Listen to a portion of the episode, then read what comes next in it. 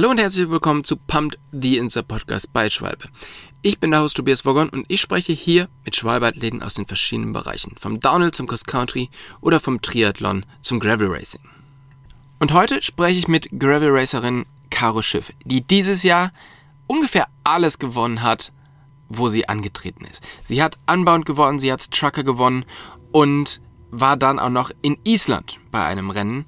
Und ich wollte von ihr wissen, wie ist es eigentlich genau, wenn man bei solchen Rennen ankommt und eigentlich noch so ein bisschen, zumindest international, als No-Name an den Start geht und dann doch so performt. Und wann genau hat sie eigentlich gemerkt, dass durch hüfttiefes Wasser warten jetzt einfach zu ihrer Jobbeschreibung gehört?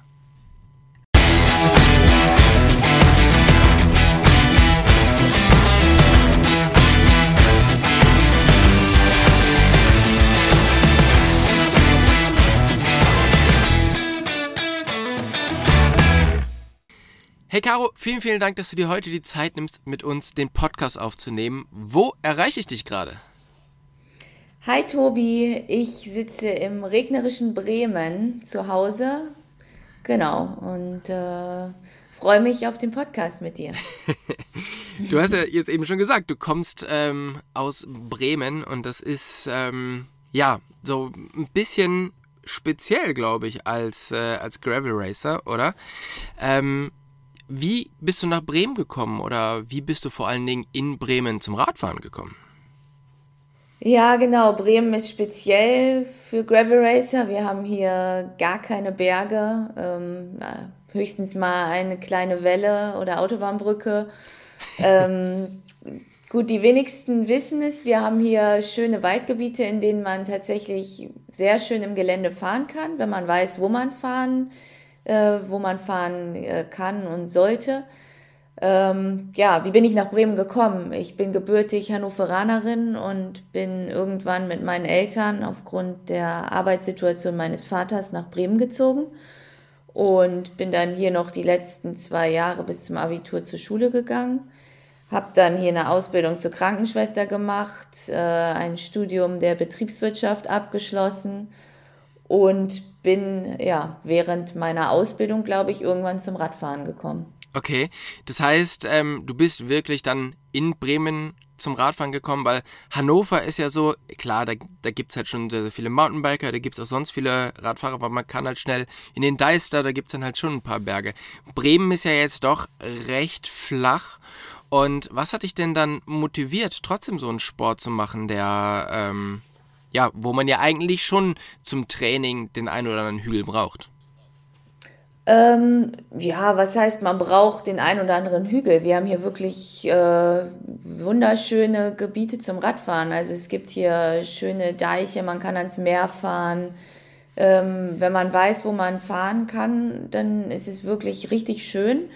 Wir haben hier super Trainingsgruppen, nette Leute, mit denen man zusammen fahren kann. Ähm, ich habe meinen ganzen Freundeskreis eigentlich im Radfahrbereich.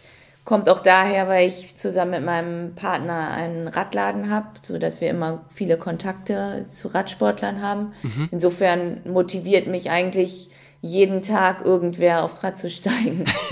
das ist so ein bisschen das Beste, was einem passieren kann, oder?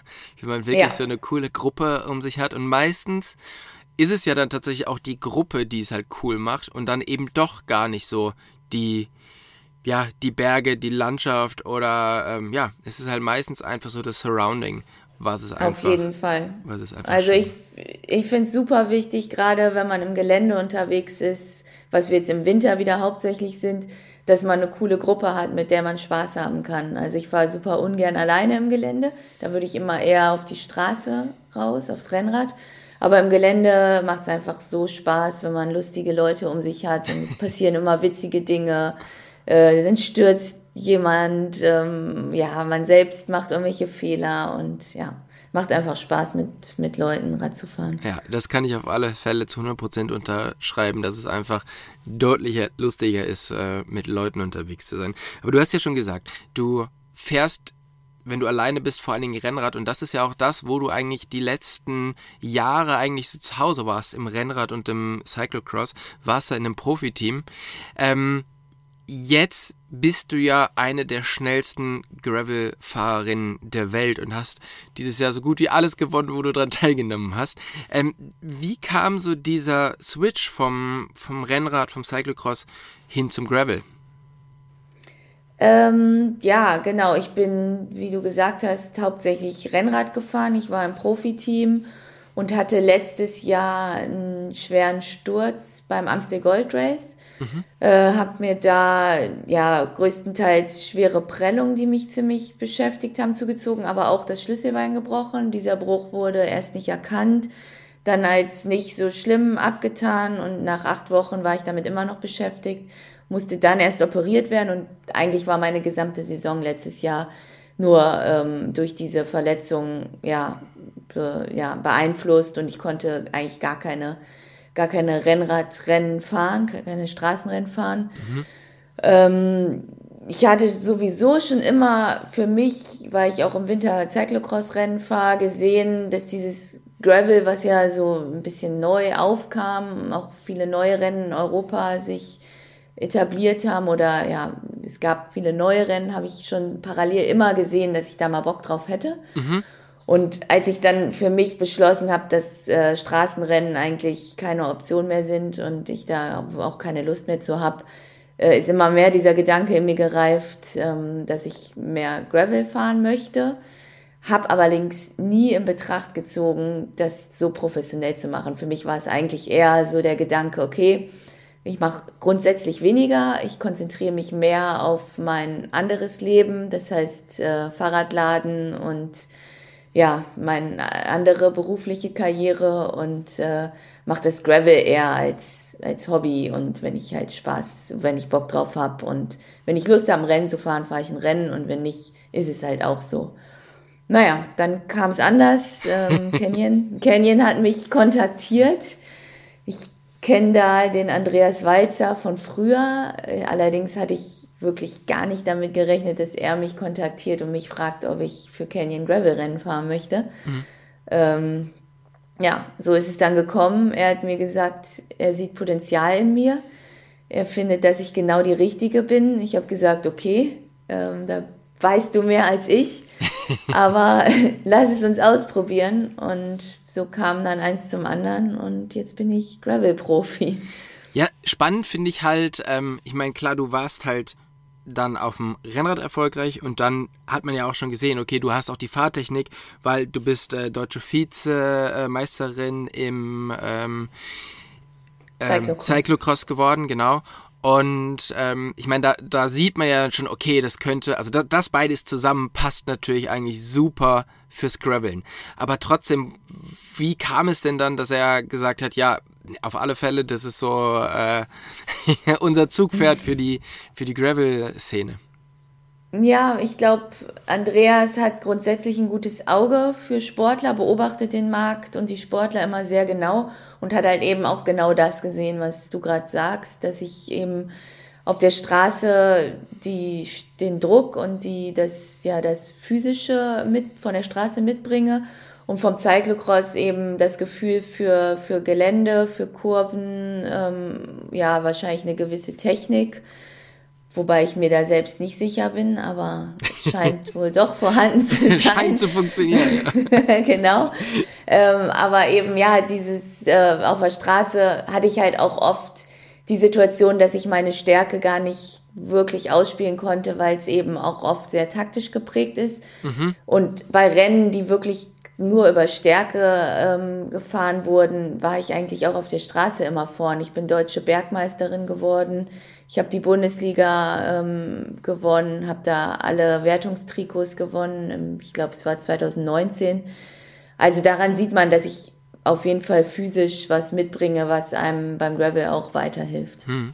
Ich meine, das hast du jetzt auch schon gesagt und ähm, ich meine, spätestens nach der Netflix-Doku über die Tour de France wissen wir, dass Straße einfach kein Einzelsport ist, sondern es ist ein Teamsport und dass da eben auch nicht immer die besten Athleten das Team leiten können oder dürfen, ähm, sondern dass da halt einfach vorher relativ gut festgelegt wird, ähm, wer, wer vorne fährt.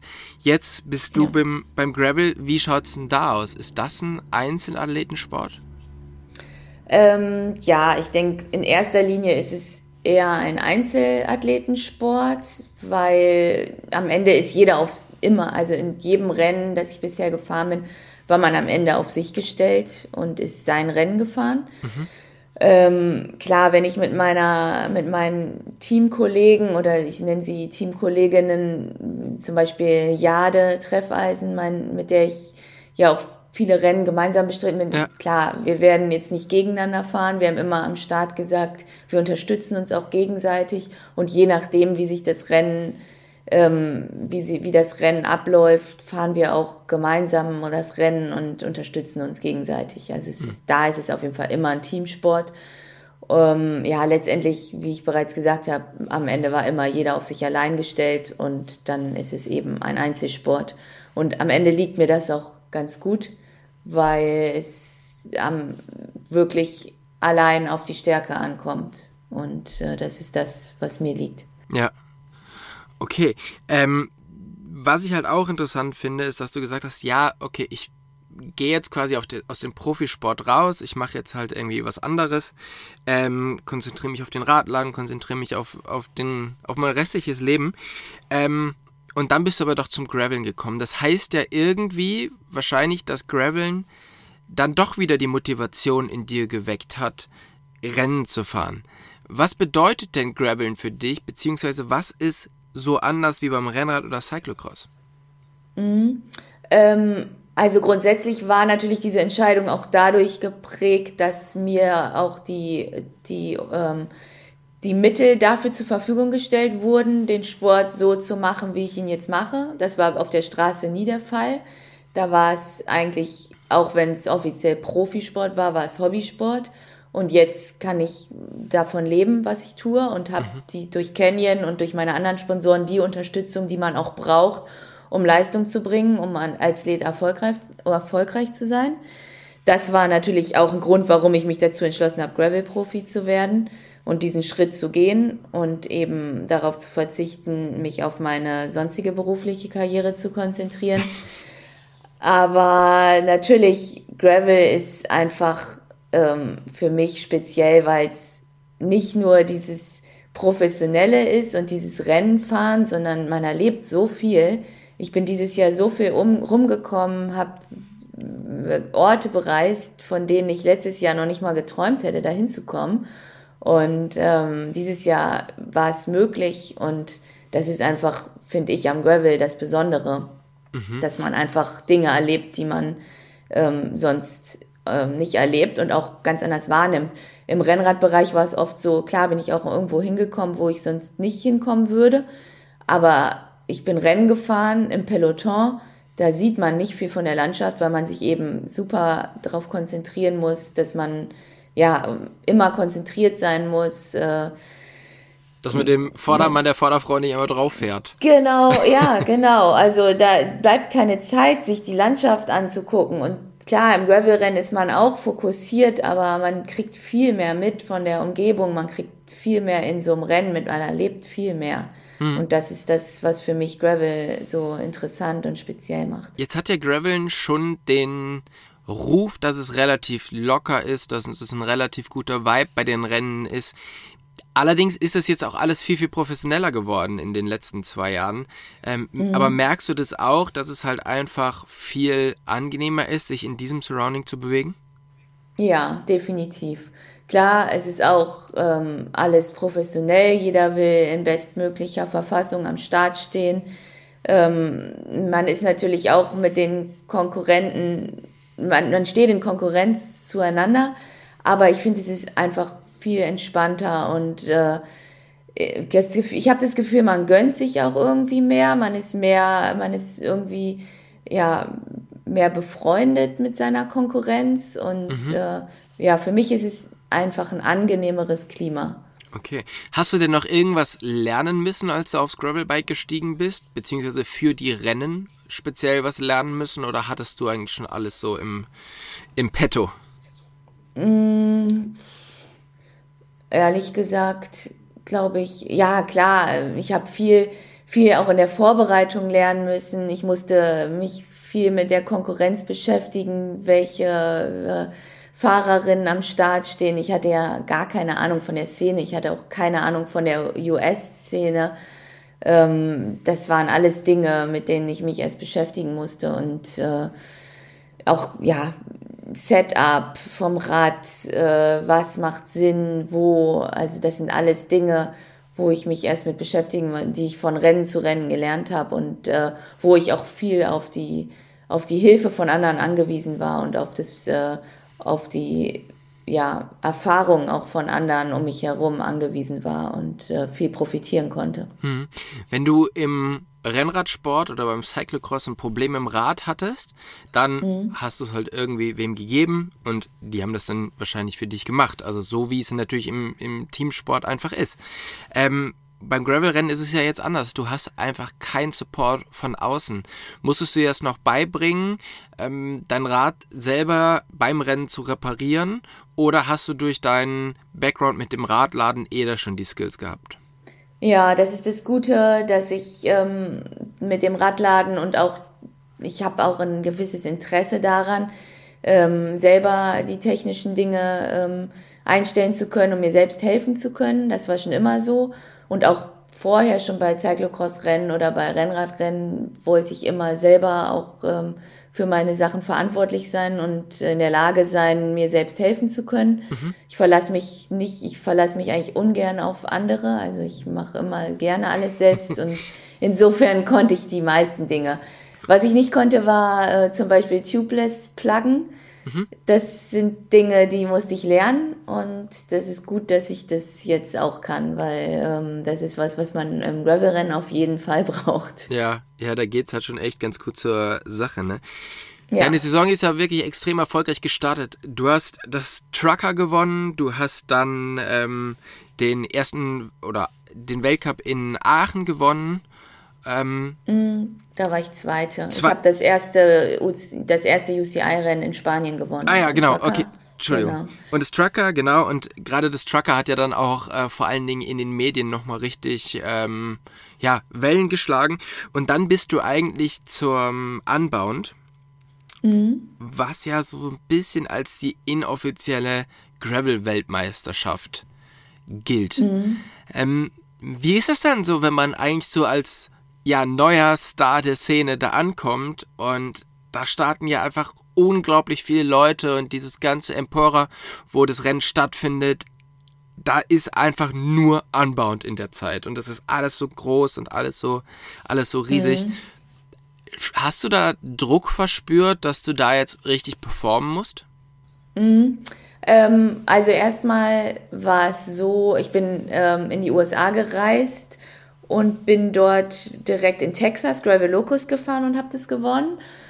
Und dann äh, sind wir nach einer Woche in Bentonville, in der wir trainiert haben, sind wir eben nach äh, Kansas gereist und äh, haben uns da ein paar Tage vorher schon aufgehalten, bevor das Rennen stattfand. Mhm. Ähm, was ich ganz interessant fand, die Amis hatten mich, glaube ich, gar nicht auf dem Schirm. Also ich glaube, das ist halt auch so eine Ami-Geschichte die haben halt ihre Bubble, die sehen sich. Äh, auch in allen Vorberichten war ich, wenn überhaupt mal am Nebensatz erwähnt als mögliche Favoritin. Die haben sich komplett auf sich konzentriert, ähm, was mir eigentlich auch ganz gelegen kam. Also ich weiß von einem Bericht, weil ich war schon mal vor ein paar Jahren während meines Studiums für ein Auslandssemester in den USA und bin da Crossrennen gefahren. Und eine, ähm, eine, ja, auch damalige Konkurrentin und Freundin von mir, die jetzt auch einen Radsport-Podcast in den USA macht und äh, für Magazine schreibt und Live-Berichterstattung macht, die hat mich schon auf dem Schirm gehabt, aber die war wirklich die einzige. Mhm. Und ansonsten ja, fand, fand ich es lustig. Ich äh, weiß auch noch, mein, mein ähm, Podcast-Kollege Paul Voss hat auch gesagt, ja, die Amis, die haben hier nur sich im Blick und er wurde da auch, glaube ich, mit keinem Wort erwähnt, obwohl er ja auch Trucker gewonnen hat und ja. gute Erfolge bereits hatte. Und ja, wie gesagt, mir kam das ganz gelegen, weil ich so natürlich ähm, dachte, ja gut, dann wenn mich keiner auf dem Schirm hat, ist ja fürs Rennen jetzt nicht so schlecht. Allerdings muss ich sagen, diese, was du gerade schon beschrieben hast, diese ganze Geschichte in Kansas, dass sich alles nur um dieses Rennen äh, sozusagen, ja, ja, alles dreht sich nur um dieses Rennen und es ist ja wirklich eine Riesensache dort. Ich weiß noch, im Telefonat mit meinem Freund vor, ein paar Tage vorm Rennen habe ich wirklich auch zu ihm gesagt, das stresst mich gerade alles ein bisschen mhm. und ich, ich werde ganz schön nervös gerade. Und sowas mag ich eigentlich nicht. Eigentlich will ich immer entspannt bleiben. Und ich habe gemerkt, dass mich auch dieses ganze Gequatsche rund um Setup, Reifen, hier, was muss man machen, wird es matschig, wird es nicht matschig, hat mich dann irgendwo schon gestresst und äh, ich war dann schon auch vor dem Rennen ganz gut nervös. Mhm. Ja, das, äh, das kann ich mir vorstellen. Da kommen dann wieder die, Te äh, die Tech-Nerds raus, oder? Mhm, die dann genau. einfach überall nochmal so das äh, kleine bisschen reindrehen müssen. Ähm, ja, ich meine, gerade da, davon lebt ja auch das Unbound, oder? Dass da die, einfach diese wahnsinnige Stimmung ist, dass dieses ganze Dorf oder die ganze Region einfach nur gefühlt nur für dieses eine Wochenende, für diese eine Rennen lebt. Ähm, aber ja. klar, das kann einen halt auch echt ganz gut stressen. Und wie ist das denn dann, wenn man dort auf der auf der Startlinie steht? Ähm, mhm. Wie sortiert man sich das ein? Äh, äh, oder wie sortiert man sich dort ein? Gibt es ein Ranking, nach dem man aufgerufen wird? Oder ähm, stellt man sich einfach da rein? Oder wie, wie funktioniert das? Ähm, ja, wir waren ja ein Startblock, ein eigener zum Glück für die äh, Pro-Frauen. Ich glaube, wir mhm. waren circa 70 Frauen im, in diesem Startblock. Und ähm, ja, ich habe mich einfach angestellt. Ich habe mich aber auch äh, direkt in die erste Reihe gestellt, weil ich, ich war mir schon bewusst darüber, dass ich ähm, fit bin und auf jeden Fall wollte ich auch vorne mitfahren. Das war auch schon mein Ziel. Und ja, dann stand ich vorne und äh, konnte dann auch direkt das Rennen von vorne angehen. Und gab es da so Blicke von links und rechts, die sich so gedacht haben, hey, was machst du jetzt hier und wer bist du eigentlich? Ähm, bestimmt gab es die, aber ich bin dann in meinem, in meinem Fokus, also ich fokussiere mich auf mich selbst und ähm, ja. ich bin eigentlich niemand, der sich groß mit anderen beschäftigt vorm Rennen. Okay, ja, ist wahrscheinlich auch das Beste, ne? Also da, auch da kann man sich natürlich gut nochmal ähm, aus dem aus der Konzentration aus dem Konzept nehmen lassen. Ja. Jetzt ist es ja normalerweise so, oder die letzten Jahre war es immer so, Unbound ist immer brüllend heiß, es ist äh, staubig und das war dieses Jahr nicht so. Nee. Sondern es war super matschig, ähm, es gab teilweise auch große Probleme, dass Leute einfach in den Flussdurchfahrten oder in diesen Matschdurchfahrten stecken geblieben sind. Ähm, wie ist es dir da ergangen? Ja, ähm, ich wusste ja vorher auch gar nicht, was auf mich zukommt. Ich, diesen Matsch kennt man halt in Europa nicht. Und ich habe auch vorher äh, allen Berichten nicht so richtig geglaubt, die gesagt haben, dass es extrem werden könnte. Äh, mein Freund Paul Voss äh, hat mich auch vorher, vor, noch am Morgen des Rennens gefragt, ob ich einen Löffel dabei habe, als er mich vom Hotel abgeholt hat. Und ich habe ihn nur angeguckt und habe gesagt, was, was, was willst du mit dem Löffel? Und er hatte halt einen Metalllöffel dabei und ich bin dann noch mal eben ins Hotel und habe gefragt, ob die einen Löffel haben. Die hatten dann nur einen Plastiklöffel. Den habe ich mitgenommen. Der hat mir so gar nicht geholfen. Und weil der Matsch ist extrem. Also ich kam damit am Ende ja relativ gut klar, aber es war einfach die Hölle. Also ja. das Rad war so verschlammt. Mein Rad war so. Genau, den, den Löffel habt ihr benutzt, um ähm, die, die Reifenfreiheit genau. wieder frei zu kratzen, genau, ne, damit also, sich die Räder überhaupt drehen. Genau, also alle, die irgendwie vorbereitet waren, hatten, äh, die Amis hatten alle irgendwelche ähm, ja, die hatten so Holzstäbe dabei, mit denen sie ihr Rad reinigen konnten oder eben diesen Matsch abkratzen konnten. Den hatten die hinten alle in der Trikottasche stecken. Und ich habe mich auch gefragt, was wollen die damit am Anfang? Ja, und mhm. nach, nach diesen, keine Ahnung, zehn Meilen, nachdem es dann in Matsch ging, war mir klar, was sie damit wollten. Ich kam mit meinem Plastiklöffel, der ist mir direkt abgebrochen und habe dann halt eben meine Hände benutzt, den Matsch irgendwie mhm. vom Rad zu kratzen, weil man musste den Matsch abkratzen, sonst kam man nicht mehr voran. Das war extrem. Ja.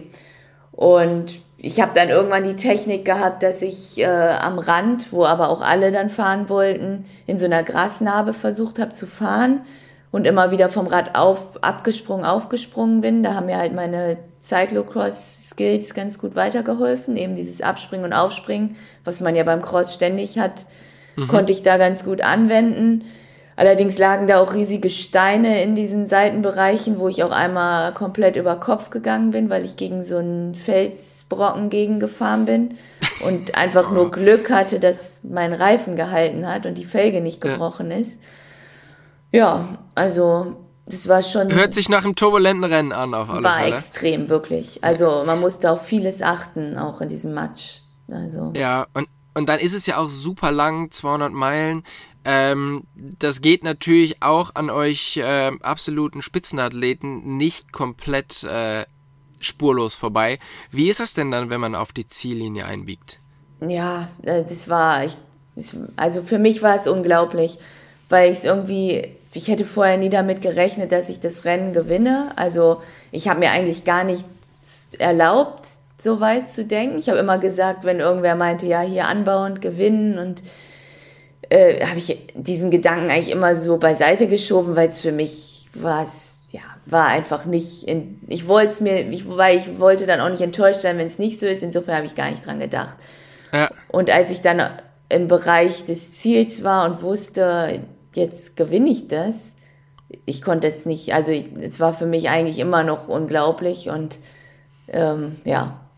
Es ja, ist, wenn man, ja. wenn man deine Zieleinlauf so gesehen hat, ähm, dann hatte ich so das Gefühl, dass auch ganz viele Leute, die da rumstanden, mhm. das irgendwie unglaublich fanden und äh, damit noch nicht so richtig gerechnet hatten, dass du da jetzt ins Ziel kommst, oder? Oder täuscht das? Weil das war irgendwie so, ähm, ja, es, es, war ein spezieller, spezieller Vibe, ja. als du da reingekommen bist. Ja, fand ich auch. Also ich glaube, die hatten auch immer noch gedacht, wahrscheinlich, dass Sophia ähm, die Vorjahressiegerin gewinnt, weil es war irgendwie für alle so klar vorher. Es war auch in der medialen. Berichterstattung vorher so klar, dass sie gewinnt. Und sie war sich, glaube ich, auch sehr, sehr sicher. Und ja, wahrscheinlich, ich meine, die, es wurde ja via Social Media, Social Media ähm, schon die ganze Zeit so ein Livestream gebracht, in dem ich auch immer zu sehen war. Aber ich glaube, so richtig glauben konnte es dann auch keiner, dass so ein kleines, äh, kleine Frau aus Deutschland dann mit 15 Minuten Vorsprung da als Erste angekurbelt kommt. Ja. Ja, das ist auf alle Fälle eine krasse Leistung. Also Glückwunsch nochmal dazu. Ja, ähm, damit hattest du ja dann dein erstes wirkliches Abenteuerrennen ähm, im Gepäck. Mhm. Und äh, das sollte wahrscheinlich auch ganz gut sein, wenn man dann sieht, was dann noch gekommen ist, weil danach bist du nach Island gereist mhm. und bist beim äh, The Rift angetreten. Wahrscheinlich eins der spektakulärsten Rennen, was man so aktuell fahren kann, oder? Mhm, ja, genau. Also Island äh, hatte ich am Anfang der Saison noch gar nicht in meinem Rennplan drin, wobei ich das Rennen schon lange auf dem Schirm hatte. Also ich hatte schon das Jahr vorher das Rennen verfolgt und hatte mir eigentlich gesagt, da würde ich gerne mal hin. Allerdings habe ich es in den Rennplan gar nicht mit reingenommen, weil es äh, schon großer Aufwand ist, nach Island zu kommen. Ähm, es ist sehr mhm. teuer und ja, deswegen hatte ich es noch gar nicht. Äh, und ich weiß von meinen, vom Canyon aus und von meinen Sponsoren aus war es auch gar nicht so ein Rennen, was jetzt so gepusht wurde von, vom, also mhm. von denen aus, deswegen hatte ich es gar nicht mit drin. Ähm, mir wurde dann aber von den Veranstaltern der Gravel Earth Serie ähm, bei Trucker wurde ich nochmal gefragt, ob ich da nicht starten möchte. Und dann habe ich mich dazu entschieden, da auch an den Start zu gehen. Und ja, letztendlich war es eine richtige Entscheidung. Es war auf jeden Fall eine super coole Erfahrung, da am Start zu sein und auch eine ganze Woche Island zu erleben, mhm. weil es ja was Besonderes ja, war. Ich, nach Island zu reisen ist immer die richtige Entscheidung, glaube ich. Ja. Weil es ist einfach eine, ein grandioses Land, was man wahrscheinlich so ja an wenigen, an wenigen Flecken nochmal noch mal erleben kann, oder? Und das ist dann halt einfach immer wirklich spannend, wo das Rad einen alles so hinbringt, weil wärst du sonst irgendwie, hattest, hättest du sonst so die Motivation gehabt, in so Länder wie Island zu reisen, wenn dich dein Rad nicht dorthin bringt? Mm, also Island hatte ich schon immer eine Verbindung dazu, weil mein äh, Vater, der selbst auch Gravel fährt, schon viel länger als ich und Rad fährt, schon mehrere Bikepacking-Touren äh, äh, über in Island gemacht hat. Und mhm. mir schon immer berichtet hat, wie toll das da ist. Allerdings mhm. muss ich sagen, ich bin eher so ein äh, Warmwetterfreund und Sonnenscheinfreund und habe immer gesagt, ach nee, wenn, dann würde ich mir eher so ein südliches Land aussuchen, ist nicht so meins. Und ja, deswegen war es cool, dass mich jetzt so ein Rennen dahin gebracht hat und eben das Rad. Und ähm, da bin ich super dankbar für, weil letztendlich war es eine richtig coole Erfahrung. Hm. Was hat dich denn dort erwartet, als du an die Startlinie gegangen bist, beziehungsweise als ihr das Rennen gestartet seid? Ähm, ja, super schroffer Untergrund. Ähm, das rollte gefühlt an keiner Stelle. Man musste immer treten, sonst ist man stehen geblieben. Mhm. Ähm, krasse Landschaften, äh, eiskalte Flussdurchquerung. Das war so das, was eigentlich mir ähm, in Erinnerung geblieben ist.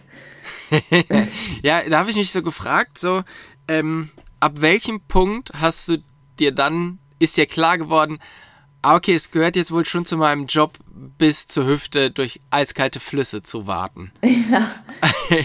Ja. Hast du dir das am Ende, am Anfang schon so vorgestellt, am Anfang der Saison? Nee, definitiv nicht. Also, das war, ja, war schon nochmal was Besonderes. Ich habe das äh, mir mit Sepp Breuer von Schwalbe auch ähm, die Strecke einen Tag oder ja, ein paar Tage vorher angeguckt und Sepp meinte auch, wir wollen einen gesamten, einen Recon der ganzen Strecke machen, die ja 200 Kilometer lang ist.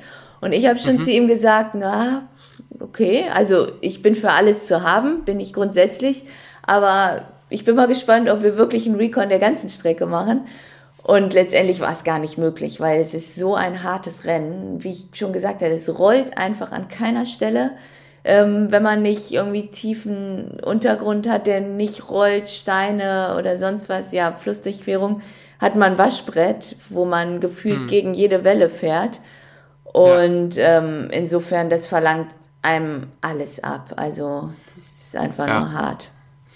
Aber wenigstens ähm, wenn es dann mal ein kleines bisschen besser läuft, dann kommt wenigstens noch ein extrem starker Wind dazu. Genau. oder es regnet halt einfach in der, äh, in der Waagerecht. Ne? Da habe ich noch gesagt, wir hatten ja zum Glück relativ trockene Verhältnisse von oben beim Rennen. Wenn dann auch noch Regen dazu kommt, ich hm. weiß nicht. Also ich bin ja wirklich, also ich mache ja viel mit und bin auch ähm, also fahre Rennen auch grundsätzlich durch, aber ich bin mir nicht sicher, ob ich das durchgestanden hätte. Ja, also. also ich habe so das äh, Gefühl, auch in Island, egal in welche Richtung du fährst, du fährst irgendwie immer gegen den Wind. Ja. Und ähm, ich habe noch nirgendwo so starke Winde erlebt wie in Island oder auf den Färöerinseln. Also wo man sich wirklich kaum auf dem Rad halten kann. Ja. Von daher, ähm, ich glaube, es, ge es geht noch schlimmer wie, äh, wie dieses Jahr, aber es ist auf alle Fälle äh, beeindruckend, dass, dass ihr das so durchgehalten habt. Und ähm, jetzt haben wir ja, jetzt springen wir nochmal ganz zu, zum Anfang, wo du gesagt hast, beim Rennradfahren nimmt man eigentlich relativ wenig von der Umgebung wahr. Wie war das denn jetzt in, in Island beim Gravel-Rennen? Weil in Island gibt es ja sehr, sehr viel zum, mhm. zum Anschauen, zum Wahrnehmen.